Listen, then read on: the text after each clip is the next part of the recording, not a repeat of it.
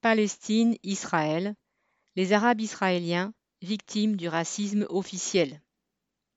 Pour la première fois à cette échelle, les affrontements en cours en Palestine ont éclaté en plein territoire israélien entre juifs et arabes ayant la même nationalité israélienne.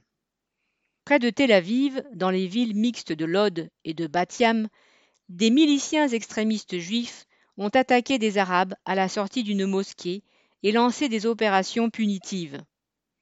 Ils ont tué un jeune de 25 ans et tabassé jusqu'au coma un automobiliste dont le lynchage a été retransmis en direct à la télévision.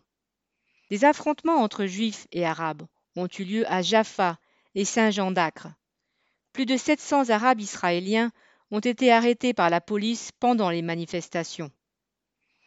Les Arabes israéliens sont des Palestiniens, descendants de ceux qui ont réussi à rester lors de la fondation d'Israël en 1948. Ils représentent aujourd'hui 20% de la population du pays. Ils disposent du droit de vote, mais restent considérés comme des citoyens de seconde zone. Soupçonnés systématiquement de ne pas être loyaux à l'État, ils sont écartés du service militaire et privés de nombreux emplois publics liés, même de très loin, à la sécurité du pays. A l'inverse, ils assurent en grande partie le fonctionnement des services de santé. La moitié des pharmaciens du pays, un quart des infirmiers et un médecin sur cinq sont arabes. Et ils sont encore plus nombreux à occuper les postes moins qualifiés et plus mal payés dans les hôpitaux. Avec les guillemets frontaliers palestiniens venant chaque jour des territoires occupés, ils forment la fraction la plus exploitée de la classe ouvrière d'Israël.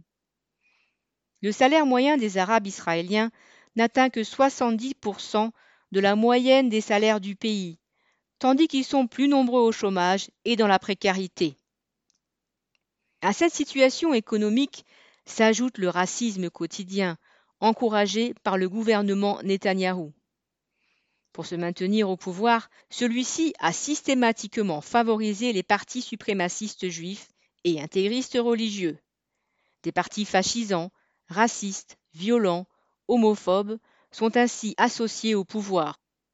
À Jérusalem-Est et en Cisjordanie, cela renforce les colons qui occupent des terres et rachètent des immeubles habités par des Palestiniens.